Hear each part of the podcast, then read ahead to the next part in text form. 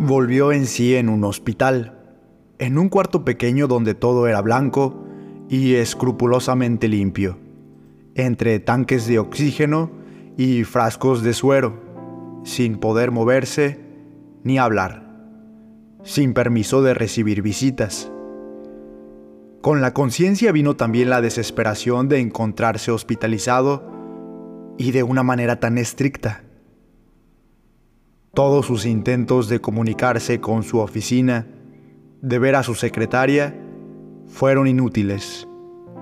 Los médicos y las enfermeras le suplicaban a cada instante que descansara y se olvidara por un tiempo de todas las cosas y que no se preocupara por nada. Su salud es lo primero. Descanse usted, repose, trate de dormir de no pensar. Pero, ¿cómo dejar de pensar en su oficina abandonada de pronto sin instrucciones, sin dirección? ¿Cómo no preocuparse por sus negocios y todos los asuntos que estaban pendientes? Tantas cosas que había dejado para resolver al día siguiente. Y la pobre Raquel sin saber nada su mujer y sus hijos eran acompañantes mudos. Se turnaban a su cabecera, pero tampoco lo dejaban hablar ni moverse. Todo está bien en la oficina. No te preocupes. Descansa tranquilo. Él cerraba los ojos y fingía dormir. Daba órdenes mentalmente a su secretaria. Repasaba todos sus asuntos se desesperaba. Por primera vez en la vida se sentía maniatado, dependiendo solo de la voluntad de otros, sin poder rebelarse porque sabía que era inútil intentarlo. Se preguntaba también cómo habrían tomado sus amigos la noticia de su enfermedad. ¿Cuáles habrían sido los comentarios? A veces, un poco adormecido a fuerza de pensar y pensar, Identificaba el sonido del oxígeno con el de su grabadora y sentía entonces que estaba en la oficina dictando como acostumbraba a hacerlo, al llegar por las mañanas. Dictaba largamente hasta que, de pronto y sin tocar la puerta, entraba su secretaria con una enorme jeringa de inyecciones y lo picaba cruelmente. Abría entonces los ojos y se encontraba de nuevo allí en su cuarto de hospital. Todo había empezado de una manera tan sencilla que no le dio importancia. Aquel dolorcillo tan persistente en el brazo derecho lo había atribuido a una simple reuma ocasionada por la constante humedad del ambiente, a la vida sedentaria, tal vez abusos en la bebida, tal vez de pronto sintió que algo por dentro se le rompía, o se abría, que estallaba y un dolor mortal, rojo, como una puñalada de fuego que lo atravesaba. Después la caída, sin gritos, cayendo cada vez más hondo, cada vez más negro, más hondo y más negro, sin fin, sin aire, en las garras de la asfixia muda. Después de algún tiempo, casi un mes, le permitieron irse a su casa, a pasar parte del día en un sillón de descanso y parte recostado en la cama. Días eternos sin hacer nada, leyendo solo el periódico, y eso después de una gran insistencia de su parte, contando las horas, los minutos esperando que se fuera la mañana y viniera la tarde. Después la noche, otro día, otro y así. Aguardando con verdadera ansiedad que fuera algún amigo a platicar un rato. Casi a diario les preguntaba a los médicos con marcada impaciencia cuándo estaría bien, cuándo podría reanudar su vida ordinaria. Vamos bien, espere un poco más. Tenga calma, esas cosas son muy serias y no se pueden arreglar tan rápidamente como uno quisiera. Ayúdenos usted. Y así era siempre. Nunca pensó que le llegara a pasar una cosa semejante. Él que siempre había sido un hombre tan sano y tan lleno de actividad.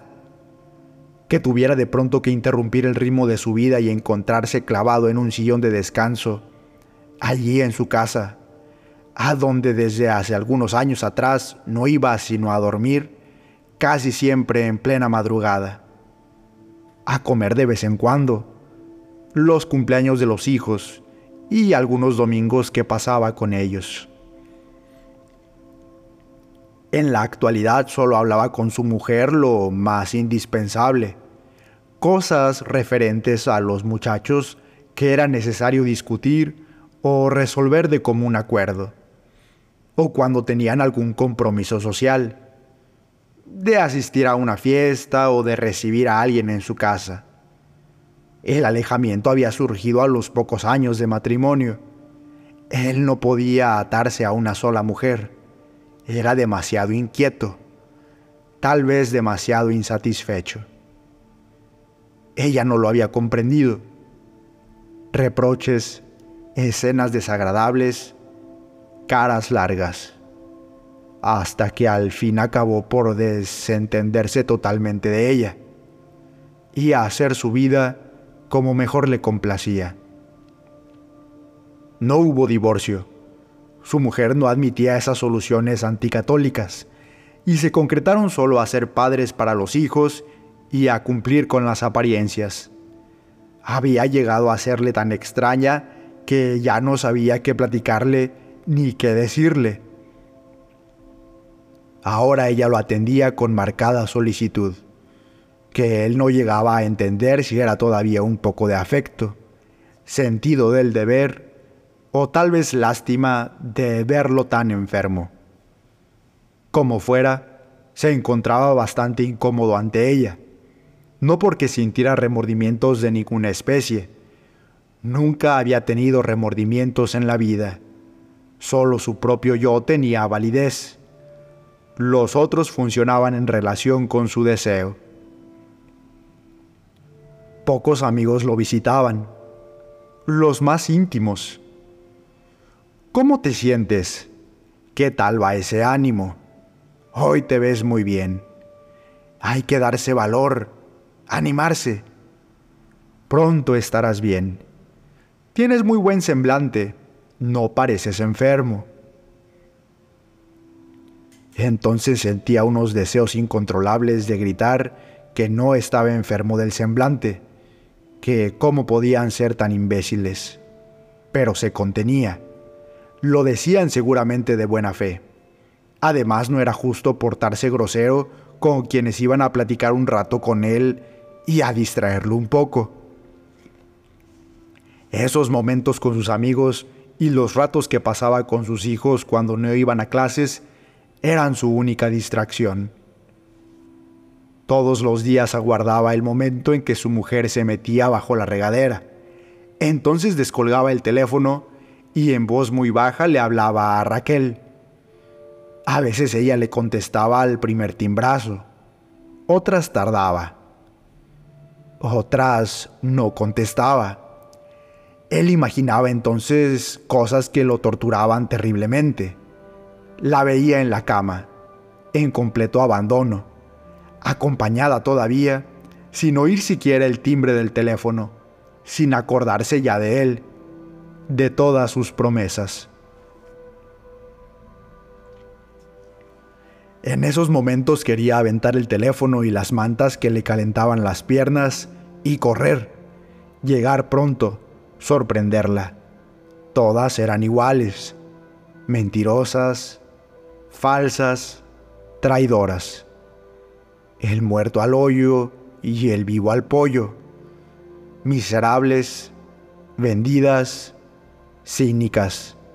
Pero de él no se burlaría, la pondría en su lugar, la botaría a la calle, a donde debería estar, la enseñaría que aprendiera a comportarse, a ser decente, se buscaría otra mejor y se la pondría enfrente. Ya vería la tal Raquel. Ya vería. Pálido como un muerto y todo tembloroso, pedía a gritos un poco de agua y la pastilla calmante. Otro día ella contestaba el teléfono rápidamente y todo se le olvidaba. Los días seguían pasando sin ninguna mejoría. Debe usted tener paciencia. Esta es una cosa lenta, ya se lo hemos dicho.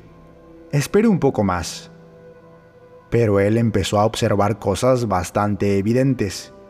Las medicinas que disminuían o se tornaban en simples calmantes. Pocas radiografías, menos electrocardiogramas.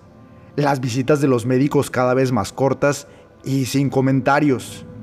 El permiso para ver a su secretaria y tratar con ella los asuntos más urgentes. La notable preocupación que asomaba a los rostros de su mujer y de sus hijos. Su solicitud exagerada al no querer ya casi dejarlo solo. Sus miradas llenas de ternura. Desde algunos días atrás, su mujer dejaba abierta la puerta de la recámara, contigua a la de él, y varias veces durante la noche le daba vueltas con el pretexto de ver si necesitaba algo. Una noche que no dormía la oyó sollozar. No tuvo más dudas entonces, ni abrigó más esperanzas.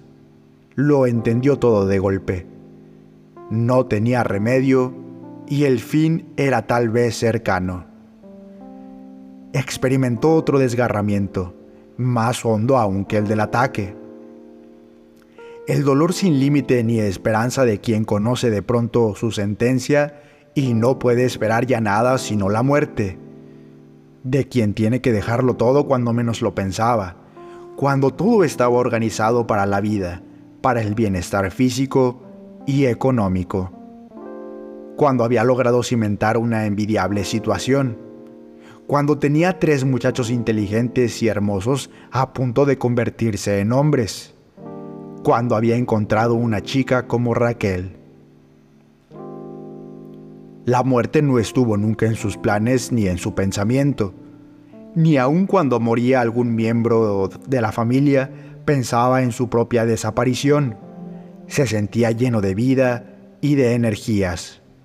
Tenía tantos proyectos, tantos negocios planeados, quería tantas cosas. Deseó ardientemente, con toda su alma, encontrarse en otro día, sentado frente a su escritorio dictando en la grabadora, corriendo de aquí para allá, corriendo siempre para ganarle tiempo al tiempo. Que todo hubiera sido una horrible pesadilla pero lo más cruel era que no podía engañarse a sí mismo. Había ido observando día a día que su cuerpo le respondía cada vez menos, que la fatiga comenzaba a ser agobiante y la respiración más agitada. Aquel descubrimiento lo hundió en una profunda depresión. Así pasó varios días, sin hablar, sin querer saber de sus negocios, sin importarle nada. Después, y casi sin darse cuenta, empezó, de tanto pensar y pensar en la muerte, a familiarizarse con ella, a adaptarse a la idea. Hubo veces en que casi se sintió afortunado por conocer su próximo fin, y no que le hubiera pasado como a esas pobres gentes que se mueren de pronto y no dan tiempo ni a decirles Jesús te ayude los que se mueren cuando están durmiendo y pasan de un sueño a otro, dejándolo todo sin arreglar. Era preferible saberlo y preparar por sí mismo las cosas, hacer su testamento correctamente y también, ¿por qué no?, dejar las disposiciones para el entierro. Quería ser enterrado, en primer lugar, como lo merecía el hombre que trabajó toda la vida hasta lograr una respetable posición económica y social y, en segundo término, a su gusto y no a gusto y conveniencias de los demás. Ya todo es igual. ¿Para qué tanta ostentación? son vanidades que ya no tienen sentido. Eso solían opinar siempre los familiares de los muertos. Pero para quien lo dejaba todo, sí tenía sentido que las dos o tres cosas últimas que se llevaba fuera ampliamente de su gusto. Empezó por pensar cuál sería el cementerio conveniente. El inglés tenía fama de ser el más distinguido y por lo tanto debía ser el más costoso. Allí fue a enterrar a dos amigos y no lo encontró mal ni deprimente. Parecía más bien un parque, con muchas estatuas y prados muy bien cuidados. Sin embargo, se respiraba allí una cierta frialdad establecida, todo simétrico, ordenado, exacto como la mentalidad de los ingleses y, para ser sincero consigo mismo, nunca le habían simpatizado los ingleses con su eterna careta de serenidad, tan metódicos, tan puntuales, tan llenos de puntos y comas. Siempre le costó mucho trabajo entenderlos las ocasiones en que tuvo negocios con ellos. Eran minuciosos, detallistas y tan buenos financieros que le producían profundo fastidio. Él, que era tan decidido en todas sus cosas, que se jugaba los negocios muchas veces por pura corazonada, que al tomar una decisión había dicho su última palabra, que cerraba un negocio y pasaba inmediatamente a otro, no soportaba a aquellos tipos que volvían al principio del asunto, hacían mil observaciones, establecían cláusulas, imponían mil condiciones. Vaya que eran latosos. Mejor sería pensar en otro cementerio. Se acordó entonces del jardín, allí donde estaba enterrada su tía Matilde. No cabía duda de que era el más bonito, fuera de la ciudad, en la montaña, lleno de luz, de aire, de sol. Por cierto que no supo nunca cómo había quedado el monumento de su tía. No tenía tiempo para ocuparse de esas cosas. No por falta de voluntad, claro. Su mujer le contó que lo habían dejado bastante bien. Allí también estaba Pepe Antunes, tan buen amigo y qué bueno era para la copa. Nunca se doblaba, aguantaba hasta el final. Ya cuando estaba alegre, le gustaba oír canciones de Guti Cárdenas, y por más que le dijeron que dejara la copa, nunca hizo caso. Si no fuera por estas, decía levantando la copa, y una o dos cosas más, qué aburrida sería la vida y se murió de eso. Él tampoco había sido malo para la copa. Unos cuantos whiskies para hacer apetito, una botella de vino en la comida, después algún coñac o una crema y, si no hubiera sido porque tenía demasiados negocios y le quedaba poco tiempo, a lo mejor habría acabado como el pobre Pepe. Pensó también en el panteón francés tiene su categoría, no cabe duda, pero es el que más parece un cementerio, tan austero, tan depresivo. Es extraño que sea así, pues los franceses siempre parecen tan llenos de vida y de alegría, sobre todo ellas, René, Denise, Viviane. Y sonrió complacido guapas muchachas. Cuando estaba por los 40 creía que tener una amante francesa era de muy buen tono y provocaba cierta envidia entre los amigos, pues existe la creencia de que las francesas y las italianas conocen todos los secretos y misterios de la alcoba. Después, con los años y la experiencia, llegó a saber que el ardor y la sabiduría eróticos no son un rasgo racial, sino exclusivamente personal. Había tenido dos amantes francesas por aquel entonces. Vivian no fue nada serio. A René se la presentaron en un cóctel de la embajada francesa. Acabo de llegar. Estoy muy desorientada. No sé cómo empezar los estudios que he venido a hacer. usted sabe, un país desconocido. Lo que usted necesita es un padrino que la oriente, algo así como un tutor. La mirada con que ella aceptó el ofrecimiento fue tan significativa que él supo que podría aspirar a ser algo más que un tutor. Y así fue. Casi sin preámbulos ni rodeos, se habían entendido. Con la misma naturalidad con que algunas mujeres toman un baño o se cepillan los dientes, aquellas niñas iban a la cama. Le había puesto un departamento chico pero agradable y acogedor. Una pequeña estancia con cantina, una cocinita y un baño. En la estancia había un couch forrado de terciopelo rojo que servía de asiento y de cama, una mesa y dos libreros. René llevó solamente algunos libros, una máquina de escribir y sus objetos personales. Él le regaló un tocadiscos para que pudiera oír música mientras estudiaba. Ella nunca cocinaba en el departamento decía que no le quedaba tiempo con tantas clases y se quejaba siempre de que comía mal en cualquier sitio barato. Los hermanos estudiaban aún. El padre, un abogado ya viejo, litigaba un poco. Por lo tanto, de su casa le enviaban una cantidad muy reducida para sus gastos. Él no había podido soportar que René viviera así y le regaló una tarjeta del Dinners Club para que pudiera comer en buenos restaurantes. Al poco tiempo tuvo que cambiarla a otro departamento más grande y, por supuesto, más costoso.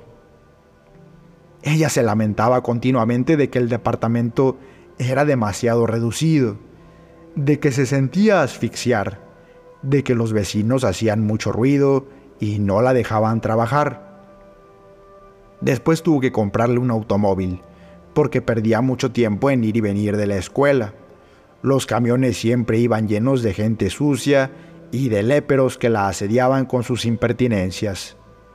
A veces hasta necesitaba pedir ayuda, y claro que él no podía permitir esas cosas. René le había gustado mucho, era cierto, pero nunca se apasionó por ella. La relación duró como un año Después ella empezó a no dejarse ver tan seguido.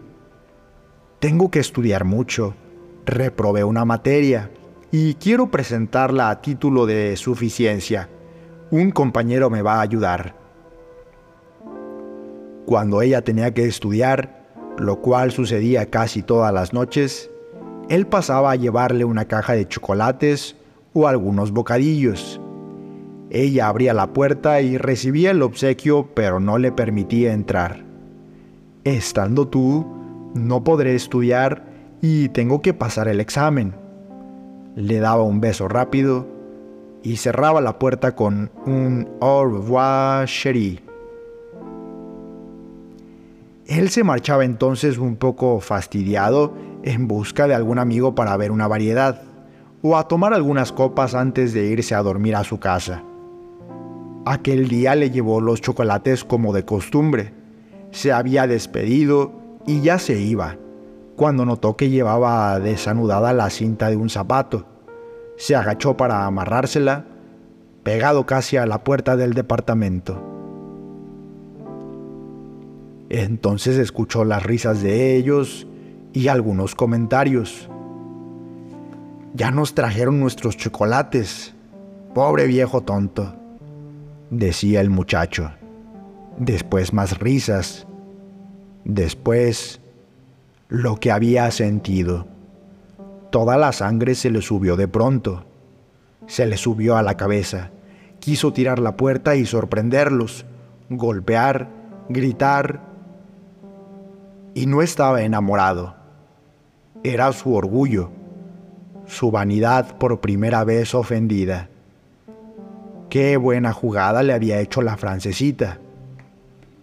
Encendió un cigarrillo y le dio varias fumadas. No valía la pena. Había reflexionado de pronto. Solo quedaría en ridículo. O a lo mejor se le pasaba la mano y mataba al muchacho y... Entonces, qué escándalo en los periódicos. Un hombre de su posición engañado por un estudiantillo. Daba risa. Sus amigos se burlarían de él hasta el fin de su vida. Ya se lo imaginaba. Además, toda la familia se enteraría. Los clientes que lo juzgaban una persona tan seria y honorable. No, de ninguna manera se comprometería con un asunto de tal índole. Tomó el elevador y salió del edificio. Estacionó su carro a cierta distancia y esperó fumando cigarrillo tras cigarrillo. Quería saber a qué hora salía el muchacho, para estar totalmente seguro. Esperó hasta las 7 de la mañana. Lo vio salir arreglándose el cabello, bostezando. Después ella lo había buscado muchas veces. Lo llamaba a su oficina, lo esperaba a la entrada, lo buscaba en los bares acostumbrados. Él permaneció inabordable. Ya no le interesaba. Había miles como ella, o mejores. Tenis no significó nada. Se acostó con ella dos o tres veces y era mucho, pues todos sus amigos y casi media ciudad habían pasado solo una vez por su lecho. Tenía la cualidad de ser muy aburrida y la obsesión de casarse con quien se dejara. Además era larga y flacucha. No tenía nada.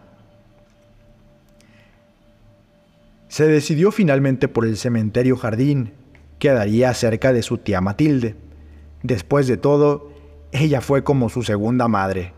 Lo había recogido cuando quedó huérfano y le dio cariño y protección ordenaría que le hicieran un monumento elegante y sobrio, una lápida de mármol con el nombre y la fecha.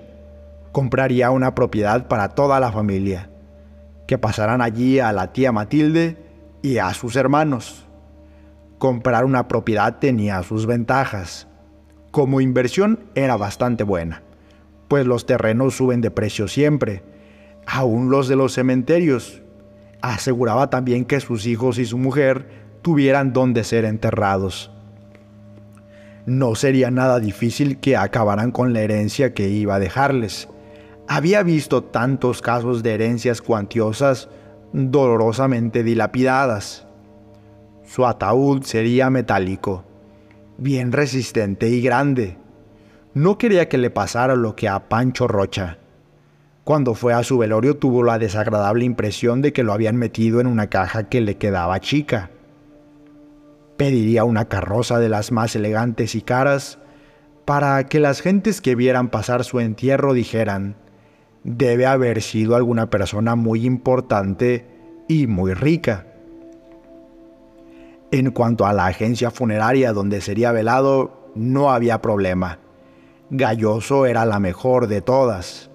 Estas disposiciones irían incluidas en el testamento que pensaba entregar a su abogado y que debería ser abierto tan pronto él muriera para darle tiempo a la familia de cumplir sus últimos deseos. Los días empezaron a hacérsele cortos. A fuerza de pensar y pensar, se le iban las horas sin sentir. Ya no sufría esperando las visitas de los amigos por el contrario, deseaba que no fueran a interrumpirlo, ni que su secretaria llegara a informarlo o a consultarle cosas de sus negocios. La familia comenzó a hacerse conjeturas al observar el cambio que había experimentado después de tantos días sumido en el abatimiento. Se le veía entusiasmado con lo que planeaba. Sus ojos tenían otra vez brillo. Permanecía callado. Era cierto pero ocupado en algo muy importante.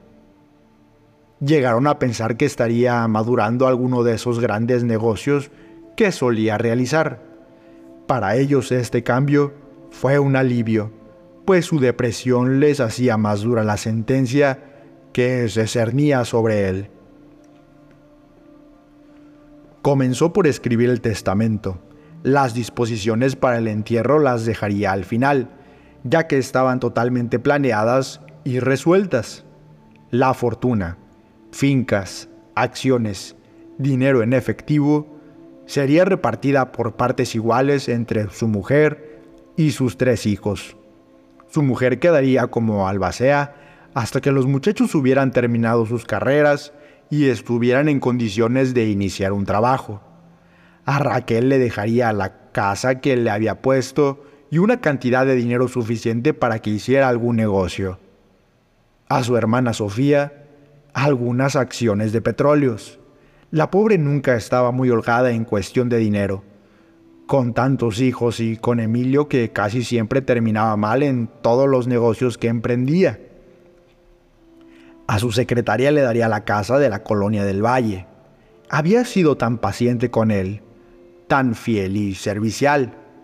Tenía casi 15 años a su servicio. Su hermano Pascual no necesitaba nada, ya que era tan rico como él.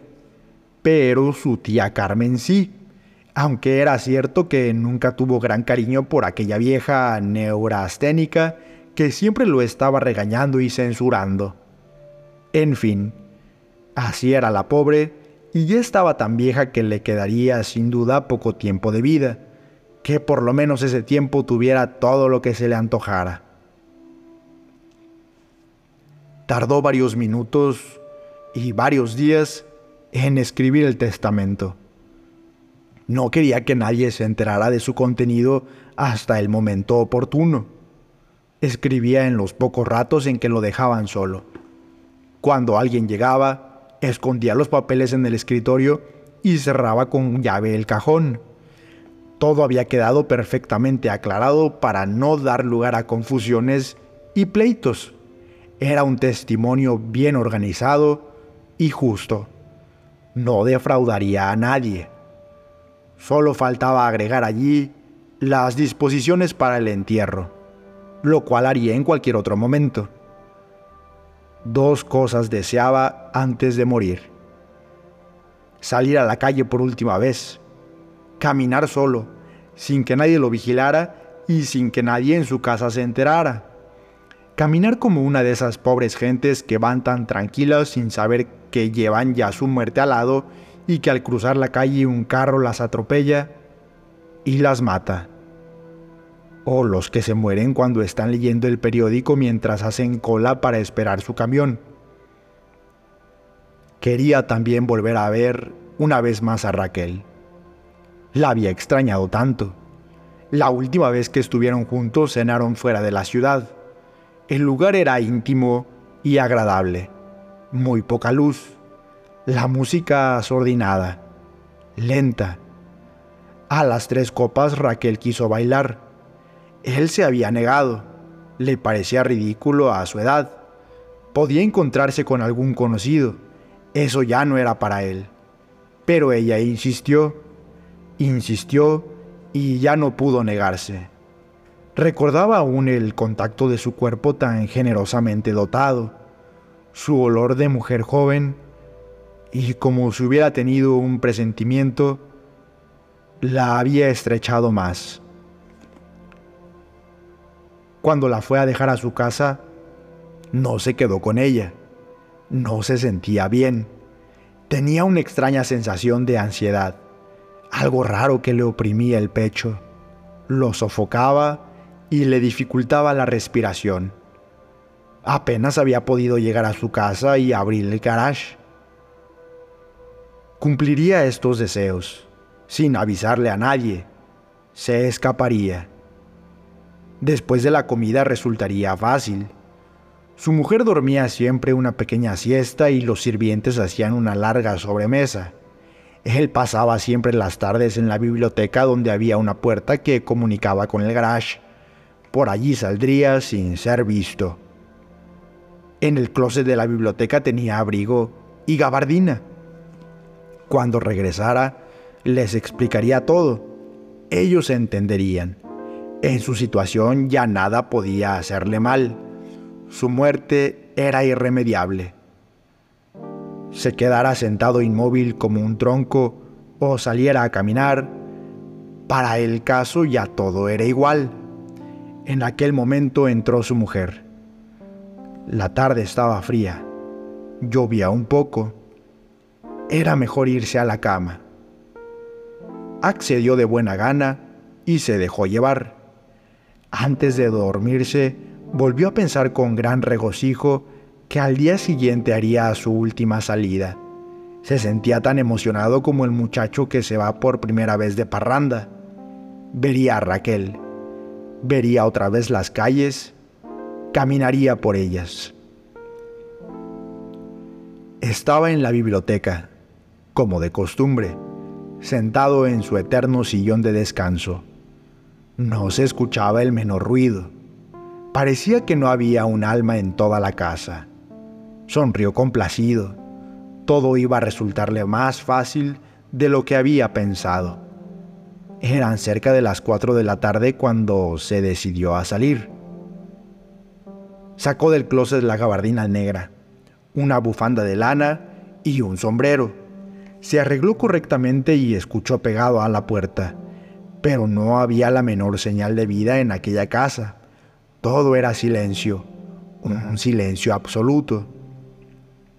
Bastante tranquilo salió por la puerta del garage, no sin antes haberse colocado unos gruesos lentes oscuros para no ser reconocido. Quería caminar solo.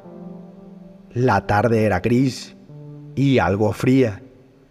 Tarde de otoño, ya casi invierno. Se acomodó la bufanda y se subió el cuello de la gabardina. Se alejó de la casa lo más rápido que pudo. Después, confiado, aminoró el paso y se detuvo a comprar cigarrillos.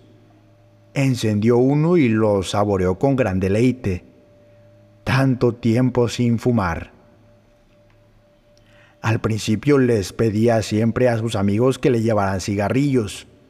Nunca lo hicieron. Después no volvió a pedirlos. Caminó un rato sin rumbo hasta que se dio cuenta de que iba en dirección contraria a la casa de Raquel y cambió su camino. Al llegar a una esquina se detuvo. Venía un cortejo fúnebre y ya no le daba tiempo de atravesar la calle. Esperaría.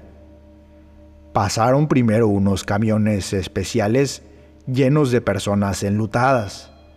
Después siguió una carroza negra nada ostentosa, común y corriente, sin galas.